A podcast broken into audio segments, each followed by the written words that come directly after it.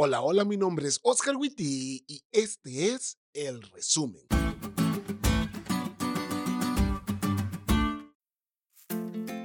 Feliz casi sábado, querida familia de ESCU. Qué alegría saber que estamos a punto de disfrutar de las horas del sábado. Y qué alegría saber que a pesar de todo, hasta aquí nos ayudó Dios.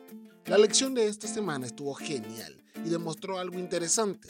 La Biblia es cristocéntrica y si algo nos lo dice, son los salmos. En ellos encontramos de antemano lo que se cumple de Jesús en los evangelios. Pero ¿qué te parece si mejor le damos un vistazo? Y de esa manera comenzamos con los puntos del resumen de esta lección. Punto número uno. Jesús y su vida de servicio abnegado. Los salmos cuentan que Jesús iba a ser alguien caracterizado por servir y utiliza la imagen de un pastor que cuida a su rebaño para ello.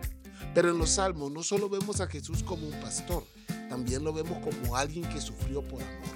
Y cuando vamos a los evangelios encontramos justamente eso. Vemos a un Jesús que vivió para servir y que sirvió con amor hasta que su vida fue interrumpida por los que lo odiaban.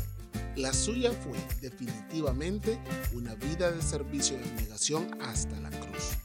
Y cuando vemos al mundo egoísta que nos rodea, qué bueno sería aquellos que le seguimos viviéramos como Él.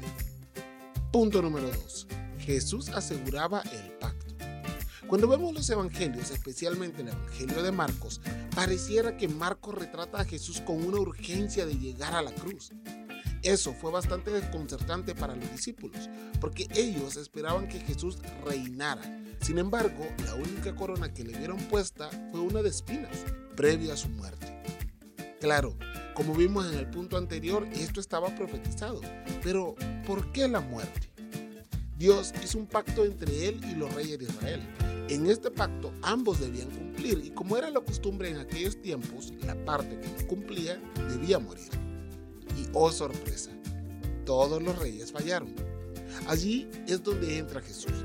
Él cargó sobre sí el peso de todo el pacto. Cumpliendo el pacto, Él a pesar de que las partes humanas no lo hicieron, y claramente tomando el lugar de la muerte de los que no cumplieron. Sí, así te ama tu Dios, con un amor que lo llevó hasta la cruz. Y punto número 3. Jesús tenía una victoria profetizada. Ahora, si la cruz demuestra el amor de Dios por sus hijos, la resurrección demuestra su poder y su habilidad para salvar. La Biblia describe a Jesús como el Hijo de Dios tal como lo vimos en el podcast del miércoles, lo que significa que Jesús es el rey. Después de su sacrificio, volvió a ser el rey del universo. Y hoy, sus hijos, gracias a su sacrificio, esperamos que su reino venga. Esta semana dimos un repaso a través de la vida de Jesús, pero no en los evangelios, sino en los salmos. Y sí, así de cool fue la lección de esta semana.